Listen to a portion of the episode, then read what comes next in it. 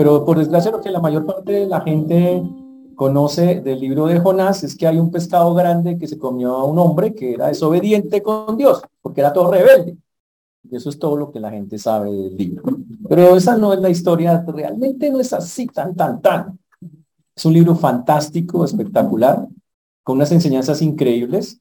Y hoy vamos a estar enfatizando, enfatizando en una, en una, en una, en una de sus partes, porque es la que tiene que llamarnos muchísimo la, atención. ¿Cómo es que estás durmiendo en un mundo tan perdido? Ese es el mensaje de hoy. ¿Cómo es que estás durmiendo en un mundo tan perdido? Vamos a orar, a pedirle al Señor que nos guíe para este mensaje de hoy. Señor Dios, te damos gracias por esta, por esta noche, por este tiempo. Te agradecemos porque hasta aquí nos has traído y has sido bueno con nosotros. Rogamos, Señor, que tú seas obrando en cada vida, en cada corazón.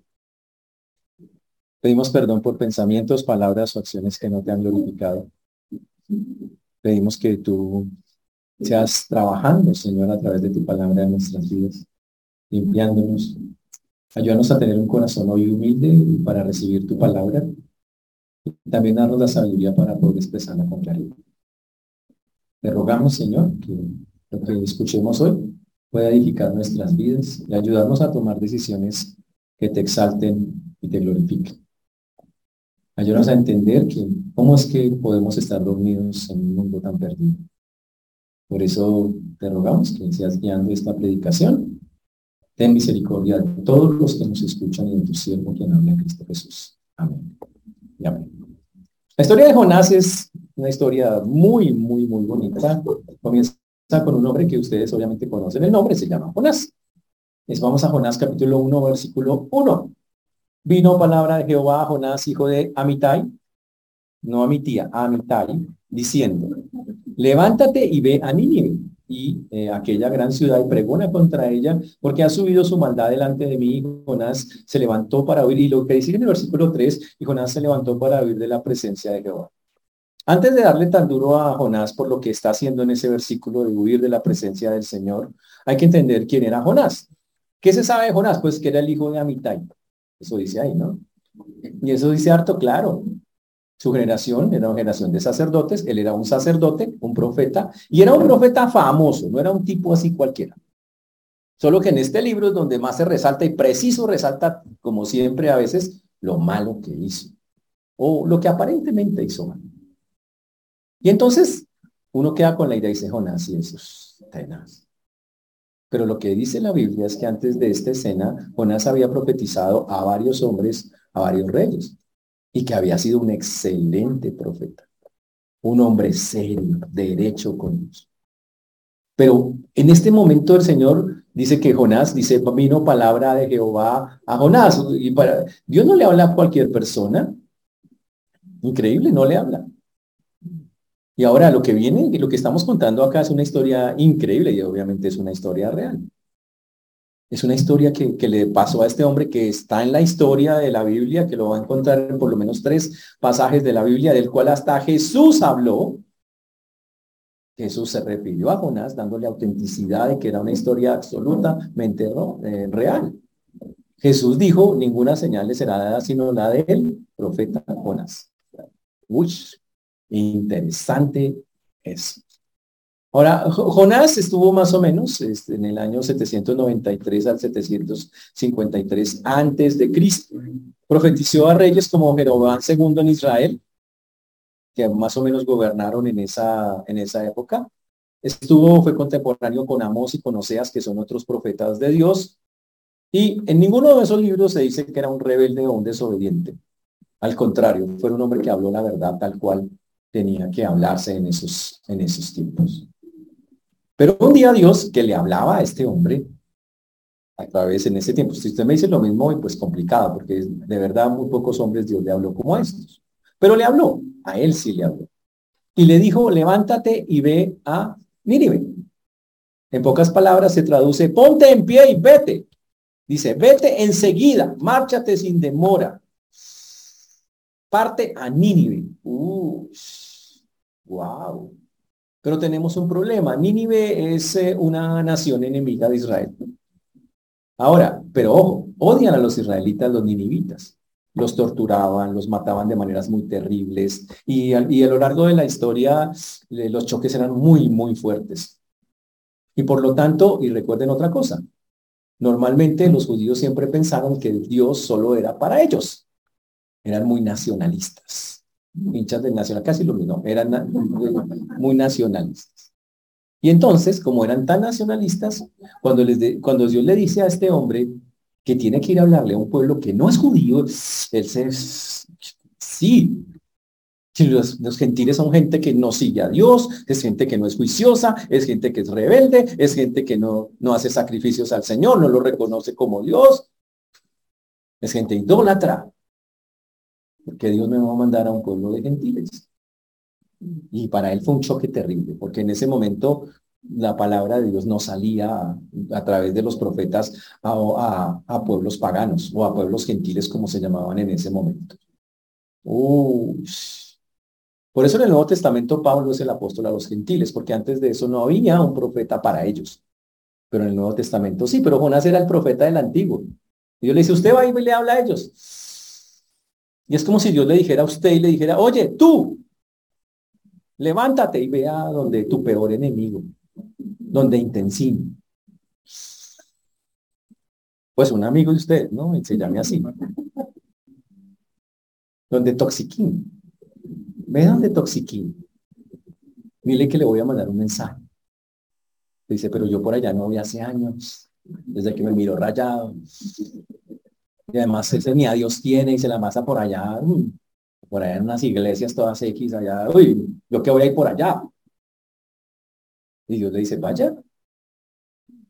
Y ese es el punto de lo que vamos, estamos viendo acá.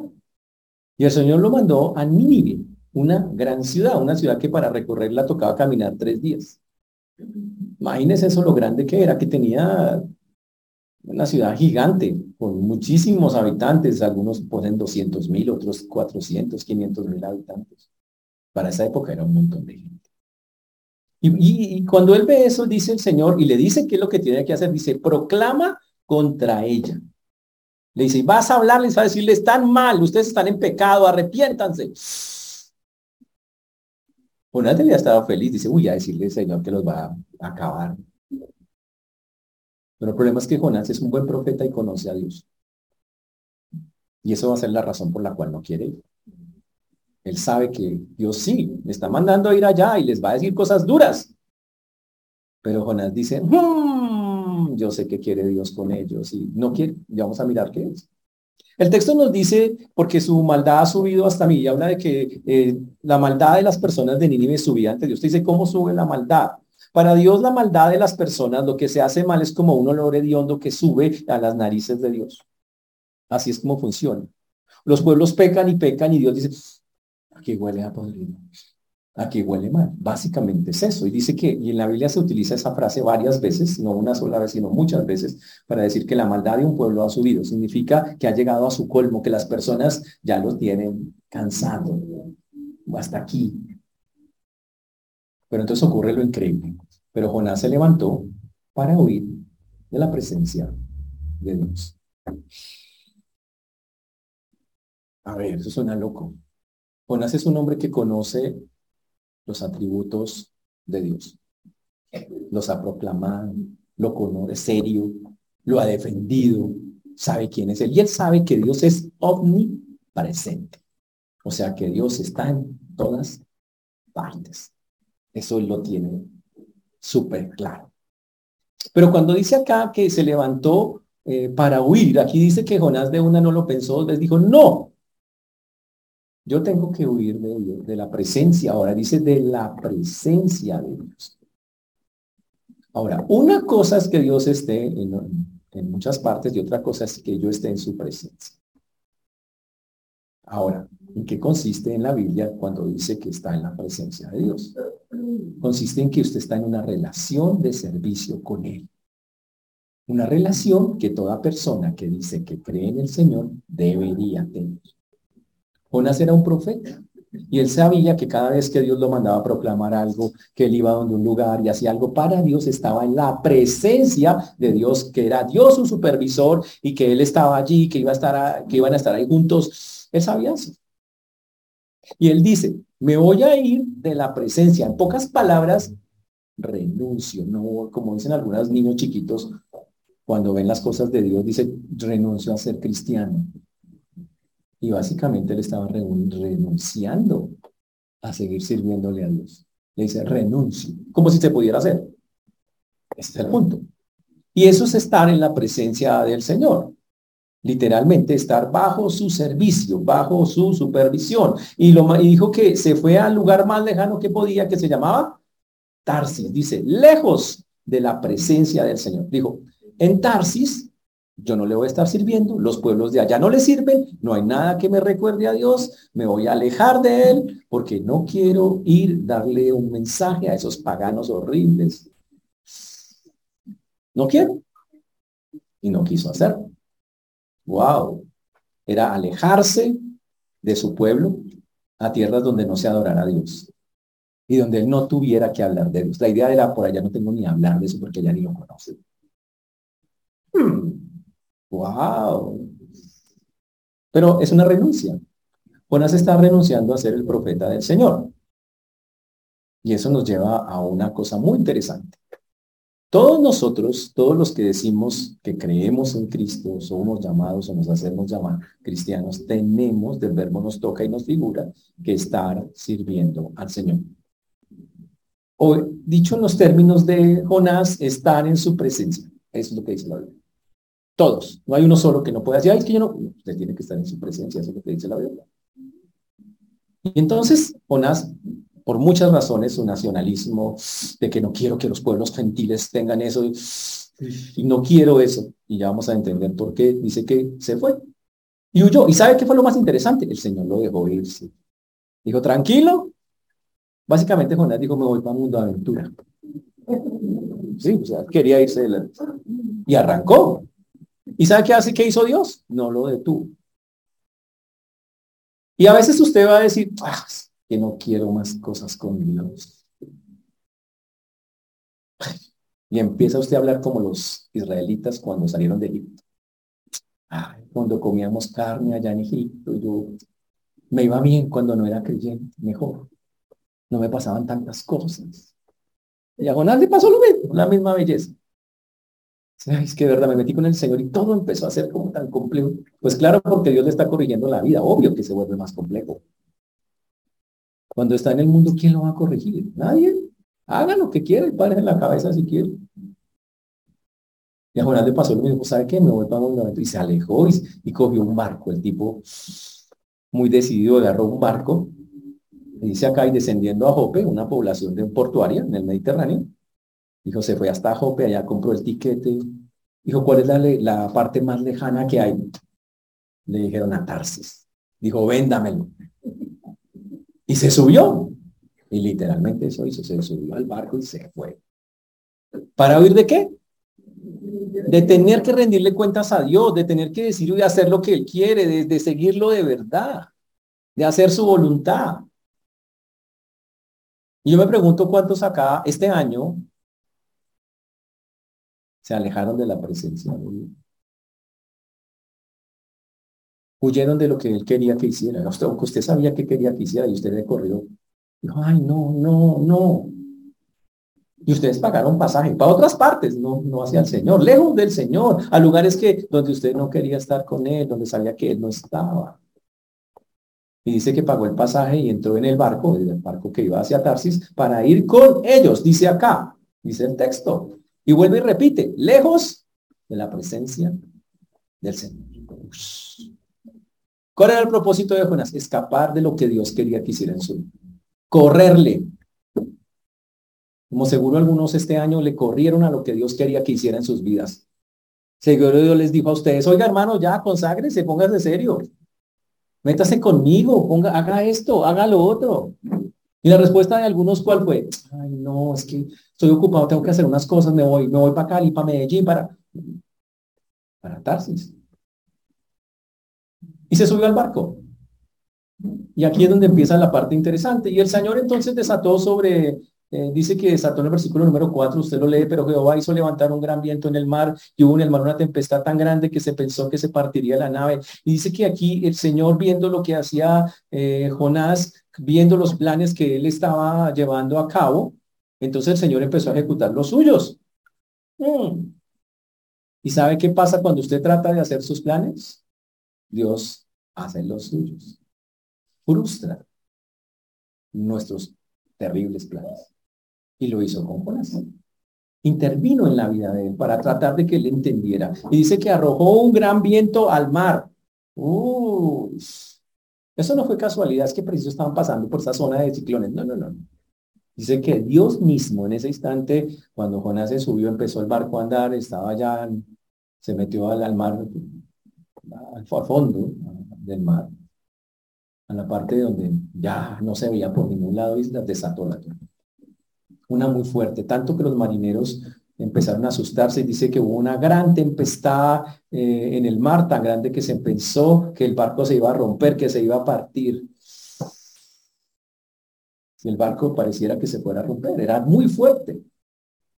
Y entonces los marineros que iban manejando el barquito se asustaron, obvio, normal. Pero ojo, para que un marinero se asuste, complicado. Estas personas hacían esos viajes transatlánticos montones de veces. Estaba hablando, estamos hablando de marineros curtidos, no de papel, ¿ok? No, no, o sea, gente seria. Marineros serios, experimentados, pero increíblemente muy asustados por el tamaño de lo que estaban viendo. Hicieron algo increíble. Ya entonces aquí es donde empezamos a ver el tema que nos dice acá. Y cada uno, cuando vio esa tempestad, clamaba a su Dios. Uy. Y empezaron en medio del susto, lo mismo que hacen muchas personas cuando ven que hay un peligro. Ayúdame, Señor, ayúdame. Dice que cada uno clamó a su Dios. Algunos seguramente creían en muchos dioses paganos, obviamente eran gentiles, no creían en, en el Dios de la Biblia y cada uno tenía un Dios al cual le rezaba y empezaron a clamarle, ayúdanos. En esos tiempos se pensaba que los dioses más poderosos vencían a los dioses inferiores. Que si uno le ofrecía una ofrenda a un dios de esos, esos dioses se echaban, se calmaban y me podían conceder cosas. Hasta el sol de hoy muchas culturas hacen la misma cosa. Y así pensaban. Entonces empezaron a clamar para que ese Dios, al cual ellos, cada uno dice que había varios que creían en diferentes, clamando para que alguno de ellos tuviera misericordia y compasión de ellos. Uh, dice que cada uno clamaba, pero no era la única cosa que hicieron. Y se arrojaron al mar la carga que estaba en el barco para aligerarlo. Y la otra cosa es que cogieron lo que estaba en el barco, todos los, era un barco que llevaba mercancías, dijeron, vamos a salvar la vida, boten las mercancías, a ver si con eso se aligera el barco y deja de moverse tan. La idea era salvarse como fuera, e hicieron lo que normalmente harían, botar las cosas para tratar de nivelar el barco, pero ni siquiera con eso. Pero aquí es donde viene lo interesante, en el versículo número 5 está el primer pedazo. Pero Jonás había bajado al interior de la nave y, me gusta cómo está escrito. Y se había echado a dormir. Echado. Yo digo esa palabra de, de Trotsky, de no sé, ¿no? Que se había echado a dormir y cosas así, pero aquí dice que esta persona, o sea, Jonás, se había echado a dormir profundamente. ¿Usted puede dormir en medio de una tormenta? Y es que, es que, ¿qué pasa ahí? O sea, Jonás es muy, muy, ¿qué? ¿Cómo tenemos que mirar eso, no? Mm. O sea que el sueño es una señal de la conciencia tranquila. No, no. Algunas veces sí, pero otras veces es la evidencia de una conciencia endurecida. De que el corazón está tan endurecido que ya no me importa A pesar de que estoy lejos de la presencia Terrible. Terrible. Y es cierto, Dios da paz, Dios da tranquilidad, Dios permite descansar, Dios da paz en medio de las angustias de la vida y de todas esas cosas. Dios da paz y Dios da tranquilidad porque son cosas que el Señor sabe que necesitamos. Pero a veces, en el caso eh, de Jonás, era el endurecimiento del corazón. Significa, había cerrado su corazón con Dios. No quiero saber de Dios. No, no, en este momento, Señor, no, no quiero que estés lejos. No quiero tener contacto contigo. No quiero estar en tu presencia. Y se endurece el corazón. Y eso puede pasarle a muchas personas hoy. Decirle, ¿sabe que no quiero hablar con Dios? No quiero orar, no quiero leer la Biblia, no quiero escuchar nada de Dios, no quiero nada de cosas. Es más, quiero que los cristianos no me llamen, los voy a bloquear. Y se cierran con Dios. Y tiene que preguntarse, ¿usted por qué hace eso? Si usted dice que conoce al Señor. O sea, que una persona que no conozca a Dios lo haga, listo. De acuerdo.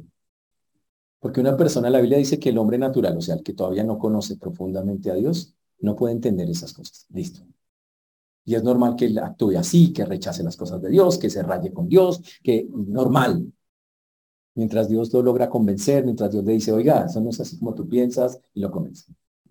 Pero que un creyente haga eso, grave. Está mal. Y demuestra que el corazón se endureció. El corazón se volvió insensible. Y esta es la demostración de, la que hoy queremos hablar. El endurecido corazón de Jonás le permitía dormir. Él estaba echado durmiendo en el fondo del barco tranquilamente, a pesar de que lo que estaba pasando era completamente su culpa. Todo estaba pasando por lo que él estaba, había hecho, como lo dice el texto más adelante. Pero esa es la historia de hoy de muchos en el pueblo de Dios. Mientras los siervos de Dios se duermen, los paganos están entregados a la oración, a personas que nos pueden ayudar. Vemos cantidad de personas con muchas necesidades, con muchas cosas, orando a lo que creen que es Dios, a lo que interpretan como Dios. Mientras que los creyentes, viendo que el mundo se va para el infierno, no levantan ni siquiera una oración. Uy. Entonces la pregunta es, ¿necesitamos una tormenta en nuestras vidas?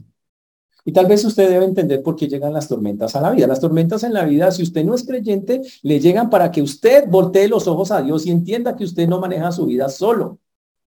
Que usted no se manda solo, que usted puede creer que sí, es que yo hago lo que quiero, yo me paro así. ¿Se ha visto usted en la cama a las 5 de la mañana? Dios lo mira, Dios dice que mira todo, lo mira usted y dice, mm, ¿me lo llevo o lo dejo? Y si él quisiera, solamente hace y él sí se lo puede llevar. O si no, lea los periódicos. Se mueren niños, adolescentes, jóvenes. Eso Dios es soberano, se llama soberanía de Dios. Pero mientras las personas no entiendan eso y quieran actuar como se les dé, Dios dice, yo los voy a pasar por cosas para recordarles que ustedes no manejan sus vidas, que tengo el control de ellos. Es para los que no conocen a Dios y para los que los conocen como monas. Tiene otro sentido completamente distinto. Para los que ya lo conocen es para corregir caminos y para darles enseñanzas, que es básicamente lo que este texto eh, quiere mostrar. Para decirles, despiértense.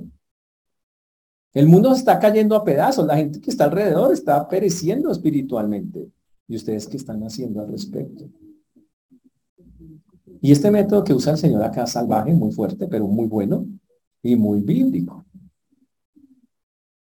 Entonces en esto tenemos que dejar claro que se puede dormir en un barco. Sí. ¿Cuál es el ejemplo bueno del dormir en un barco? Jesús. La misma escena, pero con Jesús. También está en la Biblia.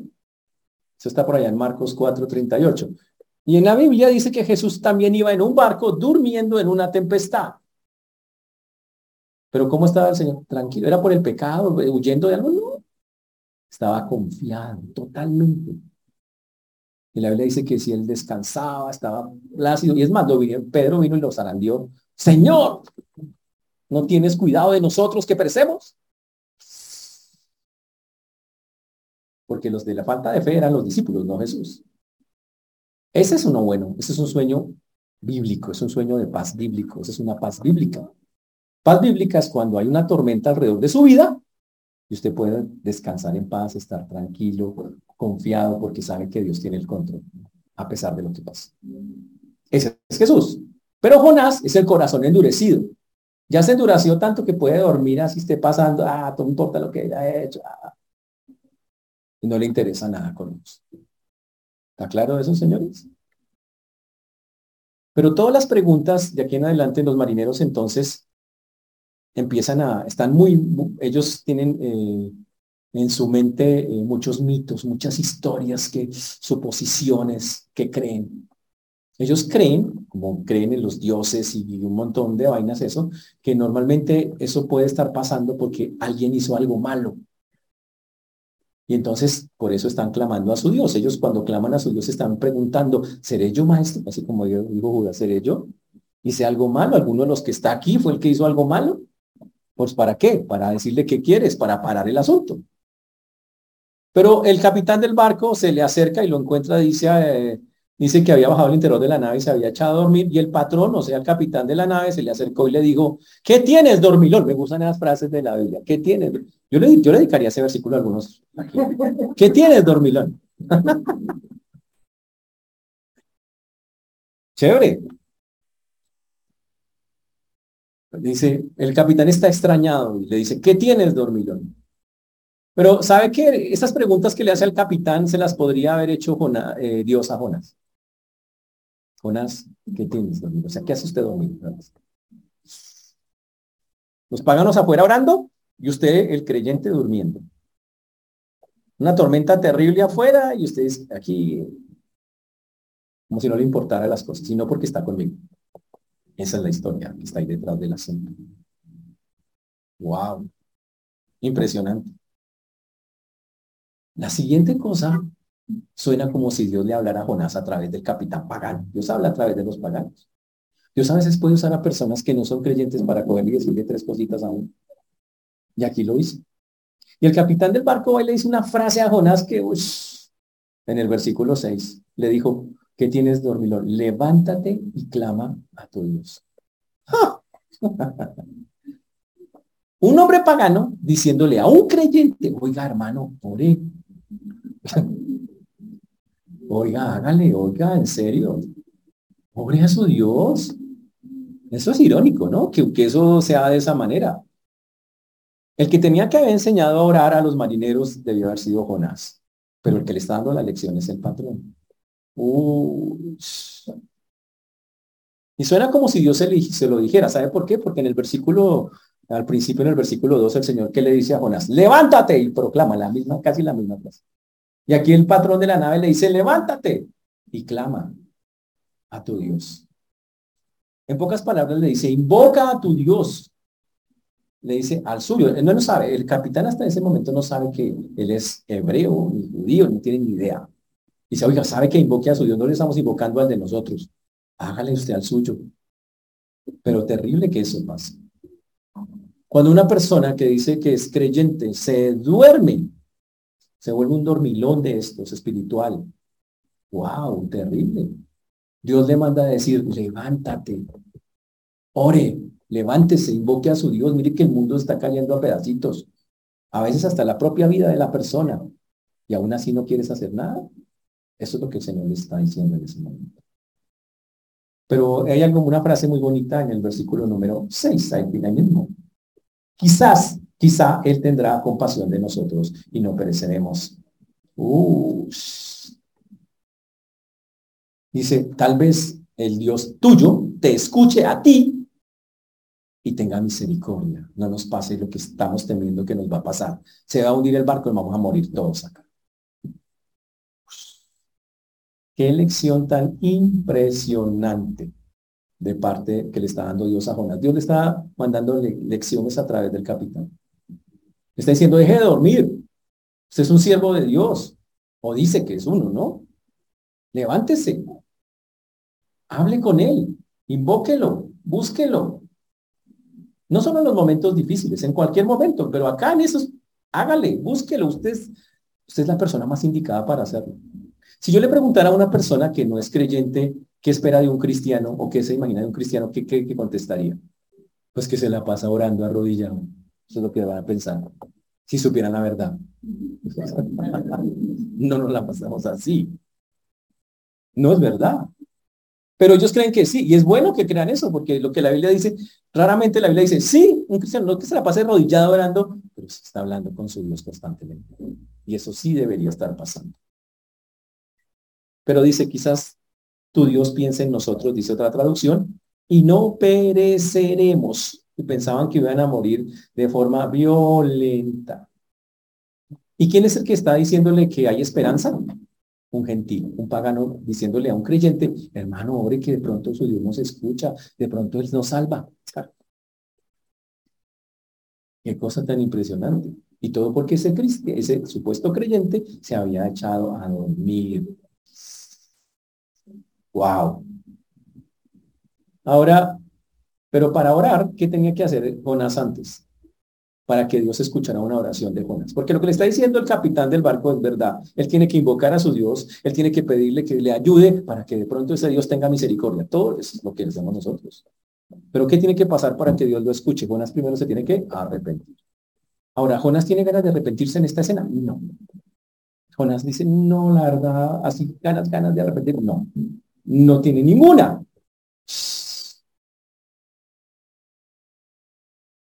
Ahora, ¿por qué Jonás no quiere oír? No quiere orar con Dios. Y ahí viene una, cosa para todos. Porque Jonás sabe que si se pone a orar y a disfrutar de la comunión con Dios, va a tener que pagar el precio de volver a los caminos de Dios y hacer lo que a él le gusta. Y él no, si yo me pongo a orar, Dios, va me, capaz va me convence otra vez. Capaz otra vez me toca andar así. Y Jonás sabe eso. Y Jonás sí sabe, él es un profeta, él sabe, yo sé que me meto con Dios y y él, sabe, y no quiere eso. Y por eso muchos cristianos hoy dejan de orar porque saben que si se ponen a orar, Dios Dios les dice, por ahí no, es por acá, no, y ahí pegan donde eres. Y por eso sí. Jonás no puede orar sin arrepentirse, pero Dios lo tiene arrinconado. Ahora, Dios está orando con amor, porque Dios, Dios puede haber cogido a Jonás y pegarle su abogada de rato. Pero no lo hizo. Lo está tratando de convencer lo está convenciendo a través de cosas que pasan en su vida. Y por eso quiero preguntarle, ¿en su vida no le han pasado como tormenticas últimamente? Vainas así. ¿No será que Dios le está hablando alguna cosa por ahí? ¿No le estará mandando alguna razoncita? ¿No será eso? Cuando llegamos al versículo 7 dice, y cada uno dijo a su compañero, venid echemos suertes para que sepamos por causa de quién nos ha venido este mal. Echaron suertes y la suerte cayó sobre Jonás. Ahora, cuando dice echar suerte, se refiere a una práctica pagana de adivinar. Pues cogía unas piedritas o unos dados y dice, ¿quién fue? ¿Quién fue Dios? Dios chicharrón, dime quién fue. Pues pasó tiempos de lechona y chicharrón. Y salían tres cerditos, era el de allí, si salían cuatro, era el de allí. Y de alguna manera eso es lo que pasó. Ellos echaron suertes a la manera que era normal en las culturas paganas echarlas para averiguar por culpa de quién. Y la suerte, increíblemente, le cayó sobre Jonás. No porque de verdad algún Dios le hablara, les dije, sino porque Dios quería mostrar a Jonás, quería ponerlo en el foco. Quería decir, realmente Jonás, te tengo arrinconado, yo sé que estás, y le puso el, y lo, literalmente lo bonito. Y permitió que se diera la escena. Y claro, eso fue lo que pasó. Todos dicen, cada uno dijo a su compañero, echemos suertes, para saber por qué nos ha venido esa, capa, esa calamidad y echaron suertes y la suerte cayó sobre Jonás. Y cuando cae sobre Jonás, ellos están convencidos que, que es él. Y le dice, lo interrogan. Y le dicen, Jonás, versículo 8, decláranos ahora por qué nos ha venido este. Entonces era un interrogatorio. ¿Qué oficio tienes? ¿De dónde vienes? ¿Cuál es tu tierra? ¿De qué pueblo eres? ¡Wow! Y lo primero que le preguntan es, ¿por qué está pasando esto? Ahora, Jonás tiene dos opciones. Decir, ustedes se equivocaron. Jonás podría haber contestado, ¿saben qué? Yo sé por qué pasó, pero no soy yo el culpable. O sea, como muchos, echarle la culpa a otro. Jonás haber dicho, yo no soy, cerrarse completamente. Pero Jonás decidió ser honesto. Él dijo, no, no hay nada que hacer, Dios ya Ya sabe dónde estoy, ya sé que él, él sabía que Dios quería que fuera serio. Y Jonás contestó seriamente. Los versículos 8 dice, versículo 9 dice, y él le respondió, soy hebreo. Oigan, cuidado, oigan la declaración de Jonás. Y temo a Jehová, Dios de los cielos, que hizo el mar y la tierra. Wow. Dice, soy hebreo y temo al Señor. Wow. Wow. Dice, yo soy un hebreo, significa soy un israelita. Yo temo al Señor, significa que no le temo a la tempestad, pero le temo al Dios que está produciendo la tempestad. Le tengo un miedo y un pavor terrible, porque yo sé que es Él el que la está haciendo. Eso sí lo tenía claro. O está siendo muy honesto ese muchacho. Es más, Dice, temo a Jehová, Dios de los cielos, que hizo el mar y la tierra. Imagínense esa declaración. Dice, el que hizo el mar y la tierra. Y le temo a ese que tiene el control sobre el mar y sobre la tierra. No a la tempestad, pero sí a el Dios que la provocó. Uy, muy fuerte eso. En pocas palabras, Jonás les está predicando a un grupo de paganos. Y eso es una cosa paradójica. ¿Por qué Jonás no quiere ir a Nínive? Porque primero él dice, yo no le voy a predicar nunca a paganos. Yo no quiero que los paganos se salven. No se lo merecen. Ellos han sido malos con nosotros. ¿Y ahora qué está haciendo? Está predicando a paganos. Él no quería eso, pero ya lo está haciendo de una. Le está diciendo que Jehová es el Dios que hizo los cielos y la tierra. Wow. Dice, y también les dice finalmente porque dice, y aquellos hombres, cuando les cuenta esa historia, dicen, temieron sobremanera. Si estaban asustados, quedaron el doble y le dijeron, ¿por qué has hecho esto? Y aquí tenemos que volver a oír la voz de Dios. Es Dios hablándole a través de los marineros. Es como si yo le dijera, buenas zonas, ¿por qué has hecho esto? ¿Por qué? Es Dios preguntándole, ¿por qué has subido de mi presencia? ¿Por qué? ¡Wow! Y lo más increíble es que los marineros entendieron. Dice, y le dijeron, ¿qué haremos contigo para que el mar se nos aquiete? Porque el mar se iba embraveciendo más y más. Y él dice, tú le has fallado a tu Dios. ¿Qué hacemos ahora? ¿Cómo lo calmamos? Porque en ese tiempo se pensaba que había que darle algo al Dios para calmarlo. ¿Cómo calmamos a ese Dios? Y Jonás, después de haberle testificado, de verlos atemorizados, de escuchar la pregunta, que es Dios diciéndole, mira lo que has hecho, ¿cómo pudiste hacerlo? Porque ellos sabían que había habido la presencia de Dios, le preguntan, ¿qué haremos contigo? Porque ahora tenemos miedo de tu Dios. Si te, si te matamos, creo que lo, lógico es que era, cogerlo y matarlo por todo lo que había hecho, por culpa de él estaban en. Pero ellos decían, no, qué miedo, usted, ya entendimos que usted es un hombre que sirve a Dios. Si lo tocamos a usted, Dios nos ataca a nosotros. Por lo tanto, no lo vamos, no podemos hacerlo. ¿Qué hacen? Díganos, es como si yo le preguntara a Jonás, oiga Jonás, ¿qué pena se pone usted mismo? ¿Qué le haría a usted? Como usted, ¿qué sería lo mejor para usted? Y Jonás piensa, dice, mm". y el texto dice que él mismo contestó, él dijo, tomadme y lanzadme al mar, y el mar se calmará. Él dijo, tienen que echarme al mar. El problema es conmigo. Ustedes me echan al mar, ahora yo quedo con Dios en el mar. Ustedes me dejan acá y el problema sigue con ustedes. Me tienen que quitar. Yo soy el que... Chévere, muy honesto, sí, hay que decirle a Jonás, muy honesto en el muchacho. Por eso dijo, tomadme y echadme en el mar y el mar se os aquietará, porque yo sé que por mi causa ha venido esta gran tempestad sobre vosotros. Es mi culpa. Y claro, esos muchachos escuchan esa frase y dicen, ¿quién lo va a echar al mar con ese Dios que tiene ese hombre? ¿Quién se atreve a tocarlo? Y entonces trataron de no matarlo, de no echarlo al agua, porque sabían que eso era para que se ahogara. Dijeron, no, no, no podemos, no podemos, no podemos, no podemos. Y hicieron lo que dice el texto. Y aquellos hombres trabajaron para hacer volver la nave a tierra, más no pudieron, porque el mar se iba embraveciendo más y más.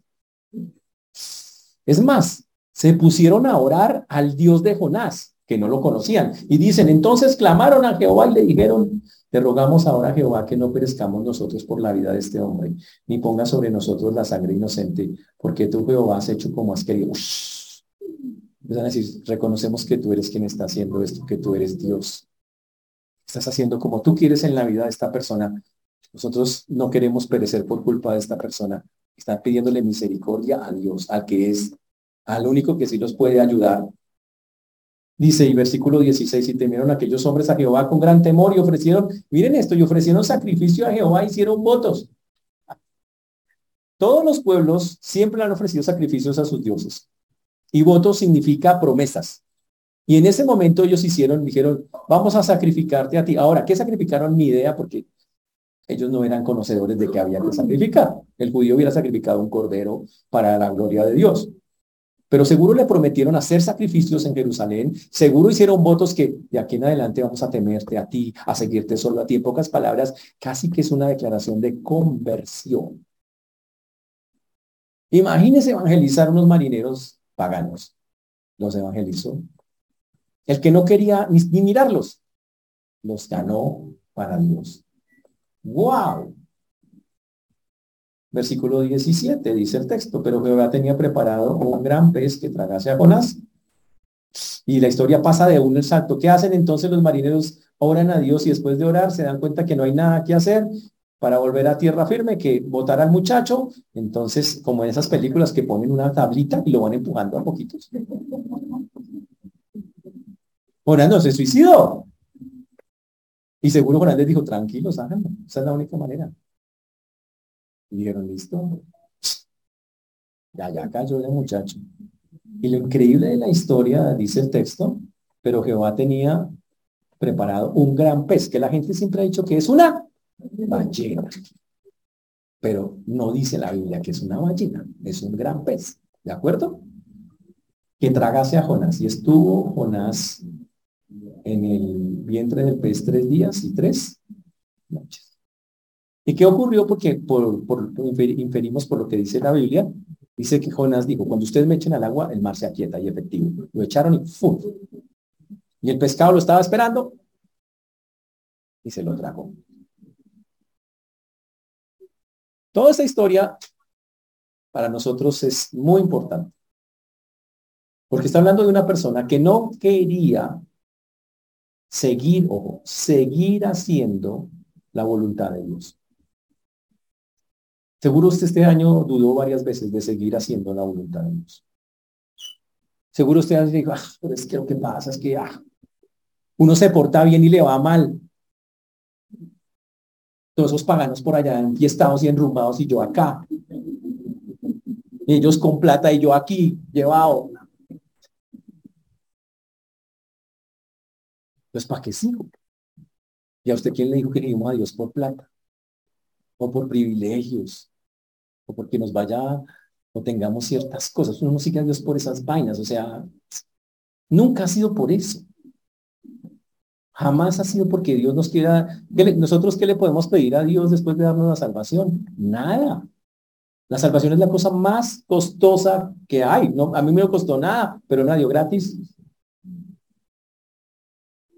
Pero nadie está conforme. Y muchos, ay, pero ¿para qué seguir ese camino? Si ese camino es todo derecho y todo serio y todo. Y entonces se cansan y dicen, no, mejor me voy, yo voy a hacer como Jonás un ratico. Me voy para Mundo Aventura. ¿Qué es lo que va a ocurrir si nos vamos para allá? Es que Dios no le va a mandar un pez. Pero Dios se va a meter en su vida y va a hacerle entender, le va a hacer comprender que Él está ahí. Y va a trabajar hasta que usted agache la cabeza. Entonces quiero preguntarle, ¿quiere agarrarse con Dios? Es una pelea perdida, es una pelea de tigre con burro amarrado y usted no es el tigre. ¿Quiere, ahora, quieres, algunos ya están en eso, quieres seguirse agarrando con Dios. Y hoy como cristianos no somos perfectos, usted va a tener sus momentos difíciles, complejos, pero el punto es, Dios siempre va a estar ahí. Pero la pregunta es, ¿está dormido? Y hablo de ese sueño que tuvo Jonás se durmió para, ya se endureció tanto su corazón que usted prefiere dormir, no pensar en Dios, no orar, no leer la Biblia, no entrar en ninguna relación con nada de Dios para evitar que Él me hable y de pronto me diga algo que no me guste. Pues despiértese. Como dijo el jefe del barco, el capitán, levántese e invoque a su Dios. Este es un año, por si no se han dado cuenta, cada año es como más complicadito. Y el año que viene no va a ser tampoco fácil. Es un año para levantarse e invocar a, nuestro pero no porque nos apriete para eso. O sea, hay dos maneras de, levantarnos e invocar a Dios, porque nos nace, sería chévere. se levanta por la mañana todo espiritual y dice, oh Señor, quiero hablar contigo. Hoy voy a invocar tu nombre. Sería fantástico. O porque nos apretan. Y cuando usted se ve apretado, usted dice, Dios lo obliga y usted dice, Dios le está diciendo, levántese, invoque, y usted le levanta y le toca invocarlo. Señores, ¿qué, ¿qué pasa? Es que ¿Cuál de las dos quiere hacer este año? Y si este año la mayoría fue por apretamiento, angustia, pues grave, porque eso significa que usted quería vivir como Jonás en la presencia de él.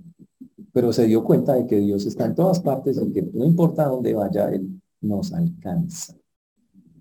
Y no es de maldad que nos aprieta, el apretar es para que usted simplemente se acuerde que Él tiene el control, y se acuerde que usted tiene que agachar la cabeza y decirle, Señor, ¿qué tú quieres? Chévere esas preguntas. Se imagina que Dios le dijera a usted, ¿qué haces aquí? Él no puede hacer este año. Todas esas frases, Dios habló a través de los marineros. Levántate, ¿qué haces aquí? Despierta. Cosas muy duras. ¿Quieren eso para sus vidas? Y no es una amenaza, pues, pastores 31, o faltan 5 para las 12. Me voy corriendo a mi casa a abrazar a mi mamá. Señores, no. El asunto es, en este nuevo año, ¿qué quiere Dios en sus vidas? Que se duerman otra vez. Una no le fue bien. Y conste que hasta terminé el capítulo y Jonás no se arrepentió. El tipo dijo, yo la embarré, me tengo que morir. Él podía haber dicho ahí a los marineros, estoy arrepentido, esto estuvo mal. Él dijo quién era, confesó, ta, ta, ta.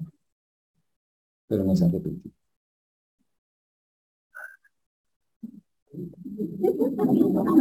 Este fue un gran pez disfrazado de rana. Eh, por eso usted tiene que tomar una decisión. ¿Se va a levantar este año invocar a su Dios o, o va a seguir así? Y si no se levanta a invocarlo, por misericordia Dios lo va a apretar, no por maldad para que se acuerde de él y lo Así que usted tendrá que decidirlo. Se dice, pero pastor, lo que pasa es que ya me acostumbré como a no necesitarlo, ¿sí? ¿Me entiende? O sea, ya aprendí a ni siquiera orar. Y solo vengo a la iglesia y ya. Son casos graves, pero todo tiene solución. ¿Qué hay que hacer? Pues búsquenlo. El capitán del barco fue y le pegó su zarandea y lo buscó. Dios hace lo mismo con nosotros. Pero cuando Dios lo zarandee, déjese encontrar, dígale, listo, sí señor, perdón, aquí estoy. Y empiece. Y le va a doler, claro. Y va a ser duro, claro. Pero tenemos un año está comenzando para que usted, este año, sí hagamos lo que Dios quiere. ¿Cuál fue el problema de Jonás? Y lo es muy claro y muy sencillo. ¿Por qué no quería ir a Nínive? Porque él conocía tanto a Dios que sabía, voy les hablo duro a esa gente de Nínive y capaz se arrepiente. Van y se. Y él tenía tanta rabia con los de Nínive que dijo, no me aguanto que les Prefiero morirme. Se lo digo varias veces en el texto. Era tanta la rabia con la gente que dijo, prefiero morirme antes que Dios tenga misericordia de ellos. Por eso el corazón de él estaba endurecido. Y por eso no quería ir, porque dice, yo sé que el plan de Dios es que ellos se arrepientan y, seguro, seguro, se arrepienten. Y no quiero eso. Imagínense hasta dónde llega el corazón. Y ese era un hombre que conocía a Dios. Pero cuando alguien se cierra en su corazón con rabias y con iras, hasta allá puede llegar. Por eso quiero animarnos, hermanos, ahora que vamos a comenzar el año, a que tomemos la decisión de invocar, de levantarse. Levantarse implica acciones. Párese y diga, este año sí me voy a meter con Dios. Este año sí lo voy a invocar todos los días, no solo los momentos difíciles. Este año sí voy a hacer lo que a Él es agradable, porque eso es lo que Dios quiere que hagamos. Amén. El Señor nos ayuda, hermanos, pero es algo que yo no puedo hacer por ustedes, es una decisión que ustedes tendrán que tomar. Y espero que si no lo han hecho, este año sí la tomen. Amén. Vamos a ponernos de pie, vamos a entrar.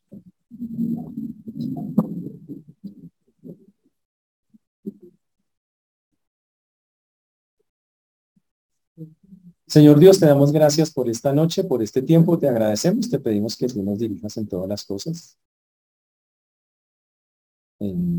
te pedimos, Padre, que dejemos de huir de la presencia tuya, o sea, de hacer el trabajo que tú estás colocando que hagamos en nuestro corazón. Te pido que nos ayudes en esto y que tu mano preciosa y maravillosa esté sobre nosotros. Gracias porque aunque podrías acabar con cualquier persona por la desobediencia, no lo haces, sino que buscas restaurarlo, ayudarlo, y ese es el amor tuyo. Y te damos gracias por eso. Perdona porque seguro tenemos endurecido el corazón en algunas áreas o muchas. Pero ayúdanos, Señor, a tener un corazón que sea sensible a tu palabra, a tus cosas. Y como lo vimos hoy, Señor, corazón que quiere estar en tu presencia, o sea, haciendo lo que tú deseas. Por eso damos a ti todo honor y toda gloria en, este, esta noche. Y pedimos ahora que está terminando este año que reflexionemos y tomemos las medidas necesarias para que en verdad el año que viene sí hagamos lo importante, lo valioso, lo que realmente cuenta para continuar. Para que podamos decir al final del otro año, que estuvimos en la presencia del Señor la mayor parte del tiempo. Y que pudimos ver su mano, no solo en los momentos difíciles, sino en todos los momentos del año. Ayúdanos, Señor, a vivir esta verdad y lo pedimos en el nombre de Jesús. Amén.